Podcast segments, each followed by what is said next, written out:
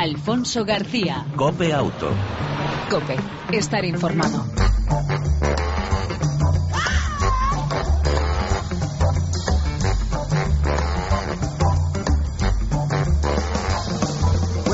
Hola, ¿qué tal? ¿Cómo estás? Bienvenido a este tiempo de radio, ya sabes, dedicado al mundo del motor en las dos y en las cuatro ruedas. Como cada semana, en cada entrega te ofrecemos información, actualidad, opinión y entretenimiento del mundo del motor durante aproximadamente 35 minutos en el control técnico, nuestro copiloto de lujo, Pedro Díaz Aguado. Al manillar, Fran González y al volante el saludo de Alfonso García. Y sin más, si te parece, arrancamos.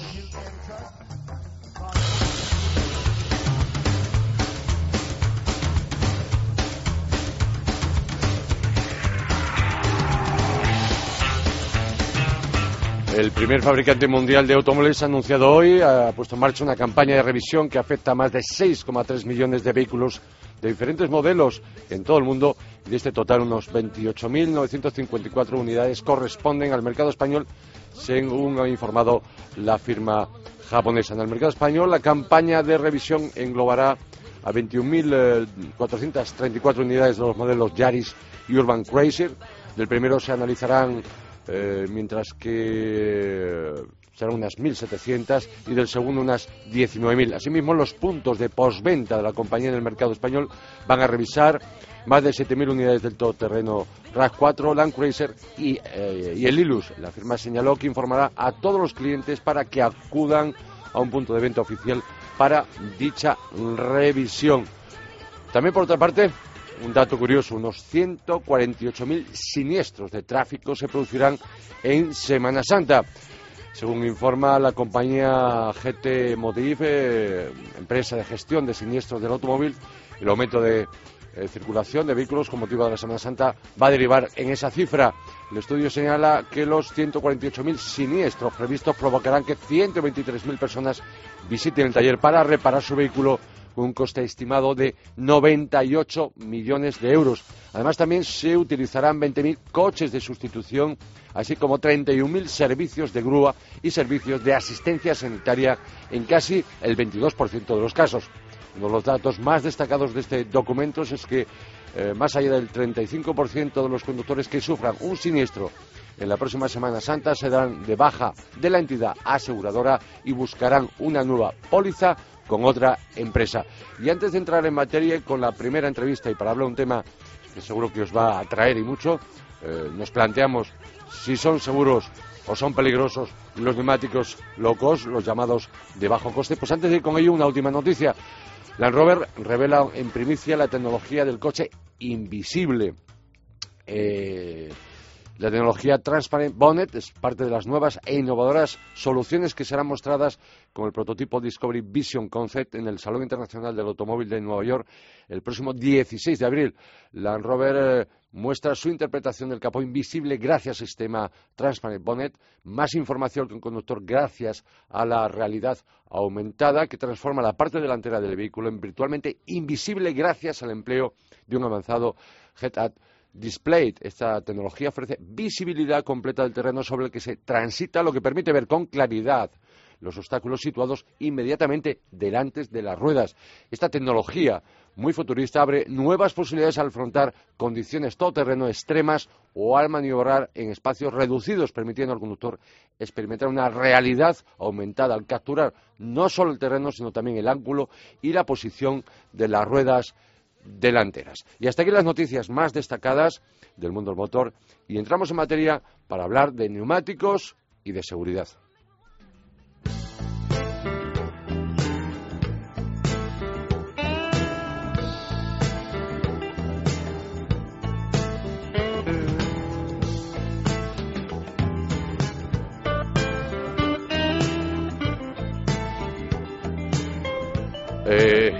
Esta misma semana se presentaba un informe por parte de la Fundación CEA sobre eh, la importancia de los neumáticos y sobre todo de esa etiqueta europea que muestra eh, desde el 1 de julio de 2012 bueno, la eficiencia y una serie de datos de los neumáticos que bueno, nos puede ser muy interesante a la hora de comprar ruedas para nuestro vehículo. Para saber más datos de este informe, eh, tenemos con nosotros un viejo amigo de este programa, de Copia Auto, Fernando González, director de la Fundación CEA. Fernando, buenas tardes, bienvenido a Copia Auto, ¿cómo estás? Muy buenas tardes, Alfonso, aquí andamos, trabajando un poquito. Me alegro.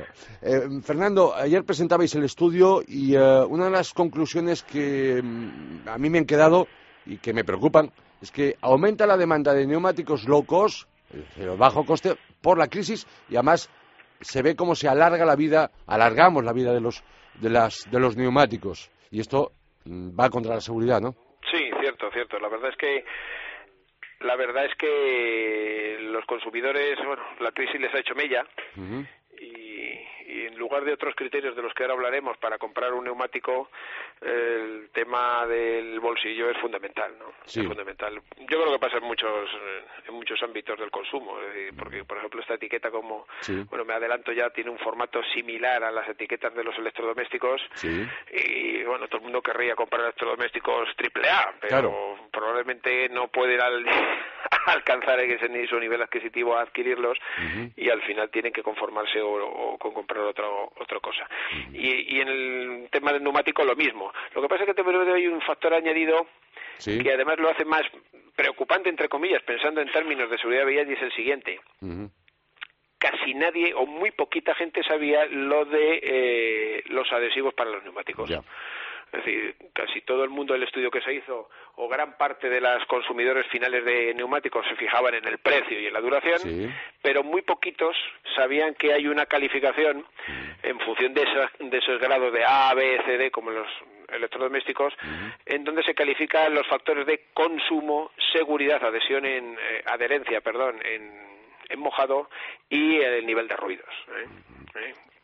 Por lo tanto, es importante a la hora de elegir si vamos a comprar neumáticos y siempre que el bolsillo no lo permita, aunque también es verdad que es un compromiso complicado por parte de las marcas, ¿no? A la hora de eh, eh, eh, buscar un equilibrio en esos factores, ¿no? Es complicado. El estudio, yo la verdad es que me, centré un poco más a nivel técnico, el tema, a nivel jurídico, el tema técnico no lo. Además de que es, complicado el, informe porque son muchos los datos y es verdad que ninguna de las marcas tenía el, nivel máximo en ninguno de los tres factores.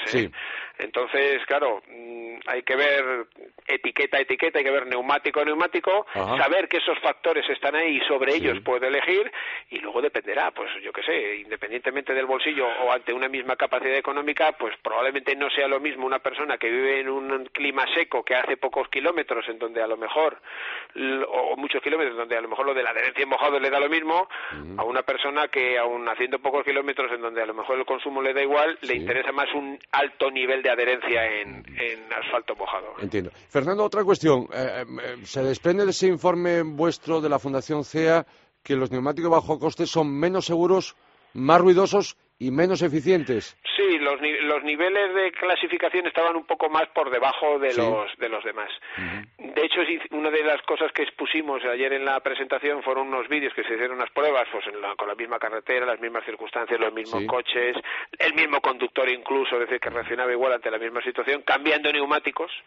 Y se veía, por ejemplo, en la adherencia en mojado, pues que la distancia frenado se incrementaba, a 60 kilómetros pues eran 9 metros más, en el slalom, pues la el tercer pivotito ya el low cost, pues no el coche se iba, en curva con frenada de emergencia, pues al final se llevaba al muñequito que estaba allí puesto de gancho y que, bueno, nadie quiso ponerse voluntario ¿eh? para ver el coche. Y bueno, pues sí, efectivamente respondían de distinta forma. Eh, otra cuestión, y ahí sí que entra en la parte que tú dices jurídica. ¿Habéis pedido, habéis solicitado al Gobierno de la Administración un mayor control del etiquetado? Todo, sí, me vas a permitir una pequeña introducción para entenderlo a lo mejor un poco mejor. El reglamento es del 2009 y entonces el fin último de la, de la Unión Europea con este reglamento es dar información a través de estas etiquetas normalizadas, dar información a los consumidores para que sepan que pueden comprar teniendo en cuenta no solo el criterio del precio. Bien. Dice también la Unión Europea, como no puede ser de otra forma, que todos los Estados miembros se tienen que responsabilizar de controlar que los datos de las etiquetas son los correctos, porque a fin de cuentas las etiquetas los ponen los propios fabricantes. Sí. Los propios fabricantes.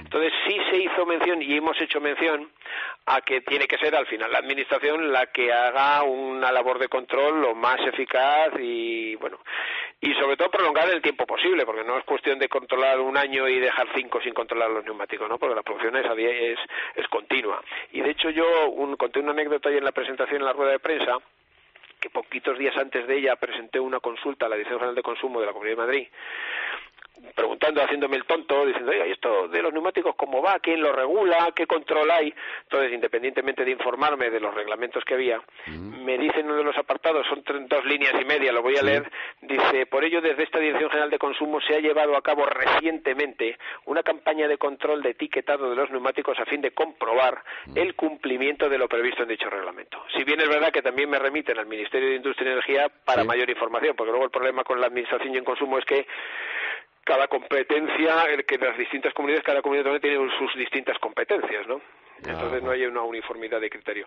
Pero quiero decir que, bueno, según esta respuesta parece ser que la administración controla que realmente estos neumáticos se ajustan al nivel de categoría o categoría que establece el, el, el, etiquetado. Bueno, habrá que confiar en ello, ¿no? Como, bueno, pues como un poco también como los frigoríficos, ¿quién, cómo se comprueba, sí, y además está bien regulado cómo se tiene que comprobar.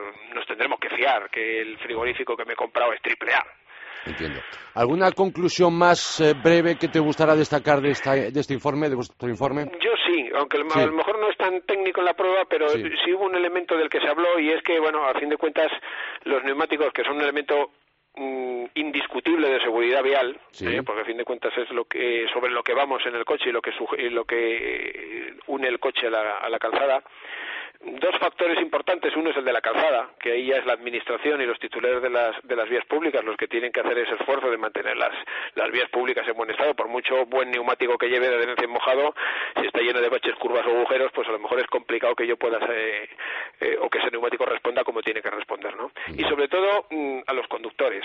a fin de cuentas, un neumático muy bueno, muy bueno, como un frigorífico muy bueno, muy bueno, si lo uso mal, pues al final no va a responder como debería responder para la categoría que tiene. ¿Eh? Entonces, pues el mantenimiento, la presión, no cargar excesivamente el coche, mm, los dibujos, la forma de conducir, pues todo eso sí hace que, bueno, pues si somos prudentes y tenemos una mínima diligencia, pues probablemente además el neumático responda como tiene que responder, porque ya me puedo comprar yo el mejor neumático del mundo, que si luego no hago más que aceleraciones frenazos, me lo echa con las curvas, pues a lo mejor luego no responde como, como debiera, ¿no? Mm. Me quedo, si te parece, Fernando, y para cerrar, repito, Fernando González Iturbe, director de la Fundación CEA del Comisario Europeo del Automóvil, con dos cuestiones. Una, optar por neumáticos de mm, bajo coste podría ser y alargar la vida de los neumáticos. No es, no es seguro. Y al final, lo mm, barato va a salir caro. Correcto. Lo barato va a salir caro siempre, ¿no? Correcto. tanto, eh, bueno, decir, voy a comprar un neumático de ínfima calidad o voy a intentar apurar el neumático al máximo hasta que la ley no lo permita, el 1,6 milímetros. Correcto por lo menos que el consumidor sepa que se la puede estar jugando. Bien. Pues Fernando González, eh, director de la Fundación CEA, gracias por atender la llamada de Copiauto y hasta la próxima y gracias por esta información, estos consejos y estos recordatorios sobre la importancia que tiene los neumáticos en la seguridad. Muchos de sentido común, es verdad. Gracias a ti, Alfonso, y a todos tus oyentes. Un abrazo. Fuerte para ti. Chao. Hasta luego.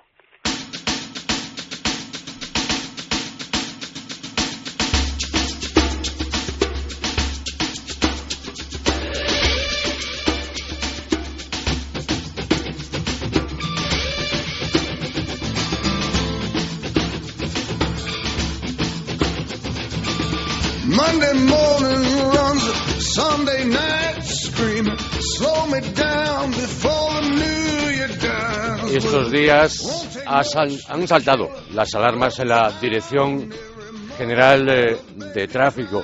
Y es que el pasado fin de semana con 20 fallecidos ha sido el más tráfico, el más trágico, perdón, desde las eh, desde los 22 del primer fin de semana de agosto de 2012 unas fechas obviamente mucho más eh, delicadas. Además, puesto que marzo se cerró con un incremento de casi un tercio en la siniestralidad, 91 muertos frente a 65, el balance del año está apenas 5 puntos por debajo. Eh, tráfico preocupada. Niños, conductores mayores y ciclistas, dice o dijo ayer la directora general de tráfico, han empeorado la siniestralidad no solamente en las carreteras, también en recorridos urbanos e interurbanos. Este fin de semana repetimos, 20 fallecidos, um, colisión generalmente frontal y salida desde vía, el 70, más del 75% en vías secundarias y para mí particularmente muy grave, tres de ellos ciclistas y dos motoristas. Para analizar, para saber si podemos alarmarnos también como la DGT, contamos con Jorge Castellanos, eh, coordinador de seguridad vial del Real Automóvil Club de España, del RACE. Jorge, muy buenas tardes, bienvenido a Copia Auto. Hola, muy buenas tardes. ¿Cuál es eh, vuestro análisis ante este aumento de la siniestralidad del último fin de semana y lo que va, o del pasado mes de marzo? Bueno, a nivel general, como has comentado, dentro de la reducción del año, hemos reducido la siniestralidad un 5%, realmente este fin de semana ha sido, ha sido un palo para, para las cifras y, y estamos hablando de, de 20 fallecidos, que son muchos, y, y sobre todo también esos usuarios vulnerables, eh, ciclistas, motoristas, estamos viendo un repunte de la accidentalidad en estos colectivos, también en el atropello de personas mayores y, y, una vez digamos que se han lanzado pues balas muy potentes no como es la introducción del permiso por puntos eh, el código penal eh, hay mucha más concienciación pero cada vez puede llegar a ser más complicado, ¿no? Reducir las cifras de siniestralidad y, y lo que hay ahora es que trabajar muy bien en estos colectivos específicos, ¿no? eh, por ejemplo, los ciclistas, que además está, es un deporte en auge, eh, se ven los fines de semana cada vez un mayor número de ciclistas y hay que concienciar muy bien sobre el respeto a este colectivo. Eh, Jorge, eh, has puesto el dedo en la llaga. Algunos a mí me acusan de que estoy en contra de la, del ciclismo y de los ciclistas, pero es que sigo insistiendo que en, en, los tiempos que corren, en la actualidad, en las vías que tenemos, tanto en ciudad como en carretera, con el número de, vehículos a motor que existen de todo tipo, eh, de tamaño, realmente es lógico que compartan la vida, la vía, si me refiero, es decir, eh, nos hemos empeñado en pensar que bueno que si estamos en contra de los ciclistas, bueno, pues a lo mejor mm, eh, políticamente no es muy correcto, pero es preocupante que este fin de semana, de esos 20 fallecidos, eh, tres hayan sido ciclistas. Es decir, yo lo veo realmente muy preocupante. Además, sigue en alza. La crisis además ha aumentado la utilización de la bicicleta como medio de transporte, ¿no? Sí, la, mayor parte de accidentes graves se producen en carretera. Digamos que, en ciudad eh, eh, además es un, es modo de transporte al final que se intenta fomentar mucho, ¿no? Pues por, por todas las ventajas que tiene Sí. eh, medioambientales, pero es en carretera donde se, donde se produce la mayor parte de problemas, donde eh, lo hemos visto que, Sí. que bueno sale el sol después de muchos meses sin él y tanto ciclistas como el resto de automovilistas, pues salimos a las carreteras y nos encontramos. Eh, por supuesto, es una realidad que está ahí. Eh, Tampoco podemos prohibir ni a No. uno ni a otros eh, no salir, pero sí que es muy importante lanzar el mensaje y la concienciación, Sí. tanto a unos como a otros, pues de que exista mayor respeto, sobre todo por parte de los conductores de, automóviles, eh, de respetar ese metro y medio y de ser conscientes de que de que hay que minorar la velocidad Sí. y a lo mejor hay que esperar eh, un poco antes que adelantar porque está en juego una vida. Sería importante también que esos vehículos que comparten la vía con el resto y que tienen derecho a hacerlo eh, tuvieran un seguro obligatorio y que además tuvieran una matrícula, porque si no a veces parece que la impunidad es, es importante, ¿no? Sí, nosotros desde RACE algo que hemos apoyado y hemos apoyado ante los DGT que Sí. tratándose de un vehículo que circula como el resto, pues eh, sobre todo eh, tenía que tener primero un seguro, ¿no? Porque por los daños que, que también se pudieran causar y, y, y también una matrícula, ¿no? Pues para, para poder eh, circular y, y es algo que como comentas, al final eh, cualquier persona puede coger una bicicleta, puede respetar o no, aunque tengan obligación de respetar las señales, pero también una formación mínima, ¿no? Porque al final está circulando y, y realmente se producen situaciones muy complicadas entre un vehículo que, que lleva una velocidad pues eh, muy reducida por lo general que, que está ocupando la calzada y vehículos pues que circulan a velocidades altas no y ahí la formación y, mucho también de concienciación pues es muy importante. Jorge Castellanos del RACE coordinador de seguridad vial. La ley de tráfico entra en vigor de aquí a un mes en concreto el 9 de mayo. ¿Crees o creéis en el RACE que conseguirá mejorar reducir la siniestralidad de nuestras vías, de nuestras calles, de nuestras carreteras? Sí, siempre eh, que se reforma la, la, ley de tráfico, pues se consiguen mejoras, ¿no? Nosotros vemos algunos eh, puntos muy interesantes. El tema de las drogas es un tema que está creciendo exponencialmente, está siendo incluso más preocupante que el, que el del alcohol, ¿no? Y que se ponga todo el énfasis, el, el evitar que, que, haya personas al volante bajo la influencia de estas sustancias, pues es muy positivo. Eh, eh, también todo el tema de, de, de adecuar la velocidad, a digamos, a los nuevos tiempos, a las nuevas vías, tanto en autopistas, autovías, que se permite en algunos tramos, se permitirá circular a 130, como en carreteras secundarias, donde se va a adecuar también esa velocidad, porque al final no olvidemos que el 80% de los fallecidos ocurren en estas carreteras secundarias. Digamos que el problema de las muertes en tráfico en España está en estas carreteras secundarias y es ahí donde hay que controlar muy mucho eh, si llevamos una velocidad adecuada. Eh, y por lo que es algo positivo al final darle una vuelta no al tema de las velocidades eh, eh, ¿Algún punto que al RACE le hubiera gustado que se hubiera modificado, se hubiera introducido en, la nueva ley de tráfico que podría afectar no solamente al vehículo, eh, al conductor? nosotros eh, con el tema del alcohol, por ejemplo, eh, existe otra cultura, desde luego, respecto a hace otros años, eh, respecto al alcohol en la conducción, y pensamos que íbamos por, por buen camino, ¿no? Sin tener que recurrir a, doblar la sanción de 500 a 1.000 euros. pues estaba alcanzando unos, unos buenos objetivos. Entonces, todo lo que sea eh, digamos, apretar un poco más en cuanto a las sanciones, eh, pues no lo vemos tan justificado, ¿no? Más cuando las cifras están dando la razón que con formación, con información, pues se consiguen mejores resultados o con permiso por puntos que simplemente eh, con las sanciones económicas. Mm. ¿Y el, ah, el tema de las vías? Bueno, nosotros en las carreteras también se ha aprobado ahora una por el Ministerio de Fomento algunas modificaciones en, en las vías.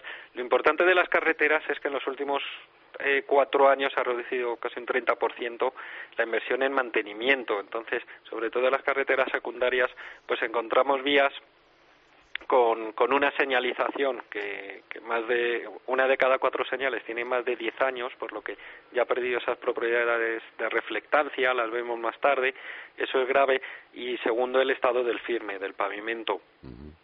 Eh, eh, eh, allí cada vez más grietas, eh, más baches y sobre todo el, lo que es el propio pulimiento de las rodadas de los vehículos hacen pues que ese asfalto no agarre ¿no? y, haya que repavimentarlo. Y eso es algo eh, muy importante el, seguir teniendo en mente que las carreteras si no es en nueva construcción cuanto menos las que ya tenemos hay que tenerlas con unos niveles buenos de seguridad. Eh, por último Jorge Castellanos sigue siendo para algunos y, quizá por contagio para el resto, la solución al tema de la siniestralidad siguen siendo los radares.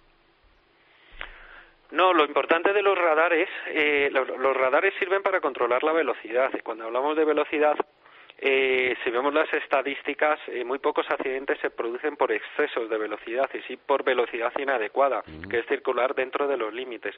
Lo más importante primero es que los radares deben de estar allí donde se producen los accidentes, primero para que el conductor reciba un mensaje cuando pasa cuando ve una, una señalización de que existe un radar, de que es importante controlar la velocidad por algo, porque ahí se está matando la gente, ¿no?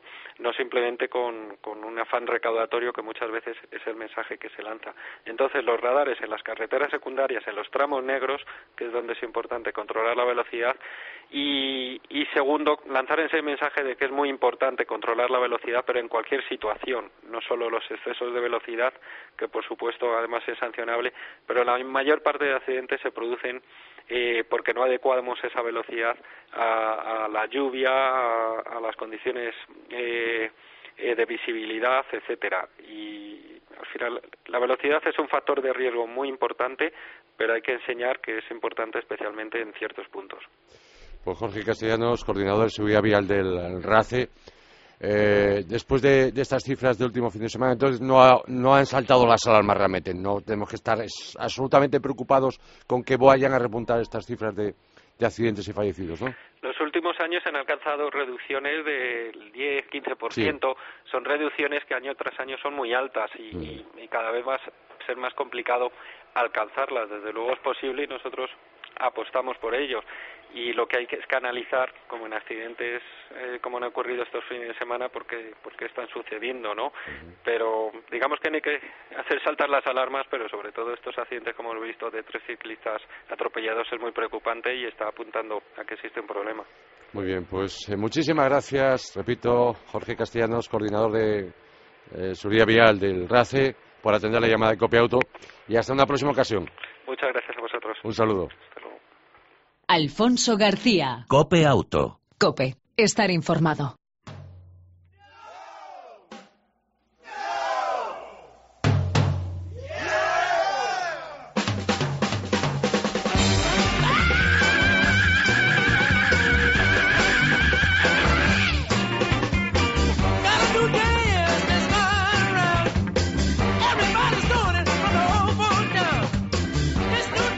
Dejamos las cuatro ruedas por un momentito, nos vamos a las dos y a veces incluso hasta con tres ruedas con Frank Manillar González. ¿Cómo está, Frank?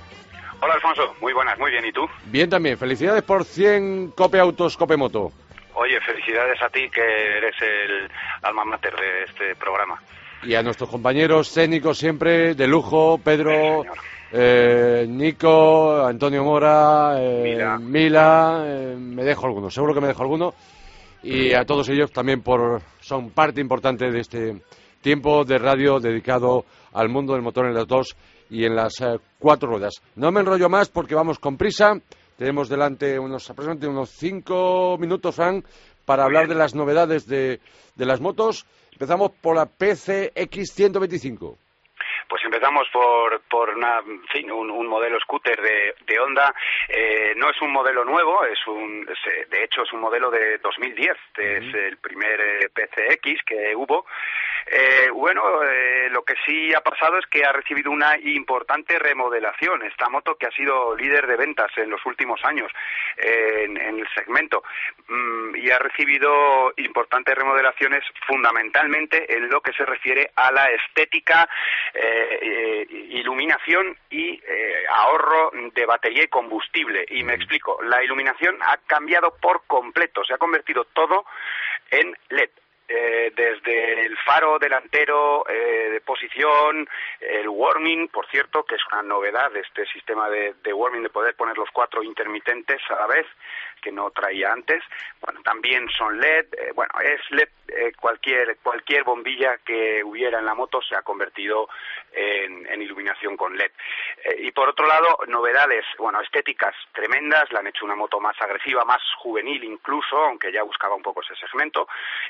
líneas muy muy rectas y aristas muy prominentes, lo cual le da, bueno, una, una imagen bastante atractiva y, en efecto pues más moderna, más remodelada.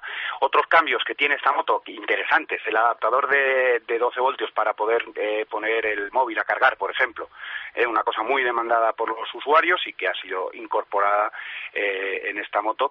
Y también eh, el, el, nuevo mm, hueco que lleva bajo el asiento donde cabe un casco integral, o sea que, bueno, es un huequecillo que ha, ha crecido un poco poco porque antes eh, no cabía bien el casco y, en el fondo al final llevabas, dejabas los guantes y, ya está, ¿no? Lo cual hace también pues un poquito más usable en ciudad, donde aparcas, dejas el casco y, ya está, ¿no? Y eh, decía también del consumo, pues lo han bajado a 2,12 litros a los 100, que no está, pero que nada mal. Una autonomía de en torno a los 380 kilómetros, ¿eh? con un depósito de 8 litros estoy hablando de memoria, creo que, es, que son 8 litros, sí, aquí lo tengo, 8 litros, sí, sí, sí. Eh, 8 litros, 375 kilómetros, que, ya está bien, ya está bien. ¿eh? Eh, bueno, una remodelación que ha tenido gran parte un mago de la casa que se llama Yamaguchi-san, eh, bueno, que, que fue, ha sido responsable de un montón de remodelaciones de, de la marca, ¿no? Eh, hago la ficha técnica, aunque es una moto conocida, pues 125 centímetros cúbicos, 11,7 caballos de potencia, altura del asiento 760 milímetros, un motor de cuatro tiempos y un cilindro, y eh, vamos a dar el, peso si lo tengo, bueno, arranque electrónico, eh, lógicamente el embrague automático y vamos a dar los pesos, que siempre es peso en orden en, en seco, perdón, 130 kilómetros, lo cual le sitúa en torno a los 100, eh, 140 y pocos en orden de marcha. ¿eh?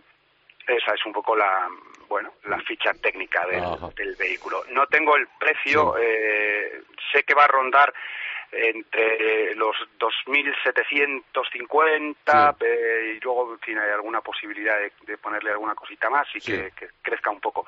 Eh, pero bueno, por ahí va a andar. Básicamente eh, como andaban los precios actuales, sí, ¿no? Sí, sí, sí, sí, sí, no, no, no, no varía, no varía, no varía mucho, ¿no?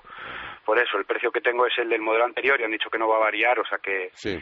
entonces bueno, por encima de los 2.700, pero pero sin llegar a los 800. Vale, pasamos página. Cual es también un precio bastante bastante ajustadico, hay que decirlo. Bien, pasamos página. pasamos eh, página. VFR 800 también de onda, novedad. Pues novedad, bueno, pues eh, es, es una moto eh, histórica, lleva toda la vida en, la, clásica. ¿eh? Pero fíjate que es una moto que llevaba eh, más de 10 años sin que fuera revisada, ni en su motor ni en su estética. Bueno, en su estética mínimamente, pero en fin. Eh, más bien adaptando cosas de modelos remodelados de la serie, ¿no? De la gama. Y entonces eh, tocaba, tocaba una renovación importante eh, y han querido hacerlo radical, una remodelación que, que afecta tanto a la parte estética como a la parte ciclo de, de la moto, ¿no? bueno, eh, podríamos hacer la historia de esta moto, pero es que, sinceramente, es un clásico eh, de los clásicos, ¿no? Quien, quien piense en una VFR eh, podrá ir remontándose en el tiempo y, recordar que, que, está ahí desde siempre, ¿no? Bueno, remodelaciones en la moto, pues de todo tipo es, es que es, es, casi una moto nueva. Eh, sería complicado decir qué, qué, ha, qué ha cambiado, sería casi más fácil decir qué han dejado, ¿no? Porque desde las luces hasta el tubo de escape, pasando por, eh, lógicamente, todo el, el, motor, un motor en V, eh, pues ha cambiado, ¿no? La ficha técnica de esta moto de 17,8 eh, kilómetros por litro en un depósito de 21,5, con lo cual, eh, bueno, da una autonomía bastante interesante. Eh, eh, un espíritu que yo creo que va a tener muchísimo tirón, porque, bueno, en, su versión inicial era una moto de 750 centímetros cúbicos, que ahora fue creciendo a 800 en la forma definitiva, y que, que yo creo que es una moto para hacer eh, mm, turismo, para usar a diario, pero también para hacer sport, que va a hacer que, bueno, pues que muchos vuelvan a, la marca, ¿no? A Honda, eh, y que intenta competir, bueno, pues con, con el daño que ha hecho, eh, bueno, pues BMW en el segmento y, y, por supuesto también Yamaha y Suzuki, ¿no? Bueno, es que yo a quien esté interesado que entre, que mire, porque decir han cambiado toda la moto, literalmente, toda la moto. Ah, ¿Otro modelo también de Honda? Hoy, sí, hoy estamos, hoy estamos de Honda y vamos a hablar de la VFR, pero en este caso de la 1200 F, que es el modelo que nos trae eh, hoy, eh, en fin, la actualidad. Una versión, la DCT, eh, que es... Has dicho Dinamarca, Francia... Dinamarca, Cataluña, Toledo. Dinamarca, Cataluña, Toledo. Ok. Exactamente. DCT. DCT. Bueno, es una moto semiautomática, podríamos decir, o automática con posibilidad de convertirla en semiautomática o cambio secuencial. Cambio secuencial. Eh, em, a todos los efectos tiene dos posibilidades de conducirla en modo manual y en modo en modo automático. Cuando la conduces en modo manual esta moto es maravilloso porque no tiene maneta de embrague, con lo cual el proceso para arrancar es acelerar y cuando decides que ya estás en las revoluciones suficientes, apretar una especie de palanquita como si fuera una leva y sales en grana marcha y zumbando. Eh, este modo manual, lógicamente, eh, hace, te permite que puedas subir y bajar marchas sin necesidad de tocar eh, el embrague, lo que sería un cambio secuencial, bueno, y, con toda la comodidad de, bueno, pues de no tener que usar el, el embrague, ¿no? la única variedad es esto de tener que hacerlo todo con la mano derecha, ¿no? La maneta, la mano izquierda se pierde y ya la, la, manera es distinta. Es una moto que no trae de serie, eh, por lo menos en su modelo de 2012 inicial, que ahora el de 2014 ha salido remodelado, eh, no trae eh, palanca de palanca de cambio, como es lógico, aunque se puede pedir. fundamentalmente para evitar sustos para quien no conduzca solo esa moto o no tenga demasiada costumbre, ¿no? entonces vas vas a echar iba a decir, mano, vas a echar pie a la palanca ¿eh? y, no está. Entonces ahí puede haber un conflicto a la hora de reducir velocidad o lo que sea necesario en función de la conducción y, que tardes en reaccionar y pueda producirse un accidente, ¿no? Con lo cual, bueno, existe esa posibilidad de ponerle la palanca, eh, la palanca de cambio de pie. Pero de serie no la lleva. Luego tiene una conducción automática que es completamente automática en dos opciones, eh, eh, más dura, más blanda, eh, donde se trata de conducir como si fuera un coche americano, acelerar y frenar y punto. Y la moto va a ir cambiando y multiplicando engranajes o reduciendo mm, de modo maquinal y es completamente automático. exactamente igual que en un coche. hay que decir que no es lo mismo que tiene una scooter. ¿eh? no es el mismo sistema, no es, eh, no es digamos, eh, la scooter para bajar marcha le, le, cuesta desengranar ¿no? cuando desaceleras. Bueno, en fin, yo creo que esto es mejor verlo montado. ¿no? Uno nota la diferencia entre un scooter y este sistema de cambio eh, en fin, eh, probándolo. ¿no? Bueno, eh, te había dicho que hay dos modos de y S. es, la, diferencia radica en las posibilidades que te da de cambiar en función de las vueltas que llevas. De, revoluciones el motor, sobre todo de cara a que no se te cruce la moto, básicamente, ¿no? que no hagas una bajada de marchas a demasiada velocidad y, y, bueno y consigas una, una cruzada sin querer. La otra posibilidad eh, te lo permite, pero claro, necesitas tener un dominio de la moto bastante mayor, porque te permite hacer lo que te dé la real gana. Con lo cual, bueno, eh, es una auténtica moto. Eh, dejamos los aspectos estéticos que han sido renovados también en 2014, pero me parecía interesante hablar de ella que no habíamos hablado nunca con ocasión de esta remodelación estética. En la ficha, muy brevemente, la ficha técnica que te hago, pues motor de cuatro cilindros en V a mm, potencia de 173 caballos. El cambio son seis marchas, seis relaciones eh, secuencial o automáticos sin embrague y luego, bueno, en fin, un chasis de doble liga que para mí es, excesivo y que limita muchísimo la maniobrabilidad de, la moto. El peso en orden de marcha, 278 kilogramos y la transmisión final es por cardán, lo cual también es una cosa interesante. Altura del asiento, 795 milímetros y precio, agárrate que vienen curvas, 17.889 euros del ala. Vale, pues como estamos cumpliendo 100 programas de Copy Auto, mm, entre los tres, entre Pedro, que se anima, tú y yo, eh, nos encargas una. ¿Te parece bien? Nos echamos la casa por la ventana. Por, cierto, ¿qué, no sabes más o menos qué incrementa, qué puede incrementar este cambio secuencial, este cambio automático secuencial? ¿Sobre la versión? no. No, no, porque esta moto solo la hay así. Ah, vale, ok, ok, ok, perfecto. Eh, la única posibilidad, la única variable que te dan es ponerle palanca o oh, sin palanca en el pie, pero nunca embrague. Vale. ¿Mm? O sea, esta moto sale así, sale con este sistema DCT, eh, sale así de fábrica, vamos, no, eh, en fin, lógicamente el incremento pues eh, comparas con motos parecidas de la misma marca o de otras y pues está ahí, ¿no? La subida de precio, pero bueno. Nos vamos, Fran. pues nada. Buen fin de semana. 100 programas, ¿eh? Y lo celebraremos, lo disfrutaremos este fin de semana, pues con esa ruta, parece que buen tiempo, y por supuesto con motos, Gran Premio Mundial de Motociclismo, segunda prueba en Austin, Estados Unidos, ¿no? Todo, sí, señor. Pues ya lo sabes, un abrazo. Cuídate mucho, Alfonso. Hasta la próxima. Adiós. Saludo.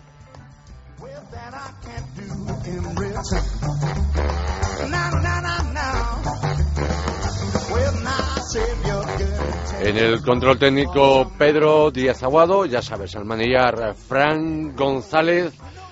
Y te esperamos en la próxima entrega de Copiauto, que será justo después de Semana Santa. Mientras tanto, ya lo sabes. Si puedes, disfruta de tu vehículo, de los tuyos y también si tienes unos días de asueto. Nada más, chao, un saludo de Alfonso García. Y por cierto, gracias por estar ahí presente en esta edición número 100 de Cope Auto. Hasta la próxima.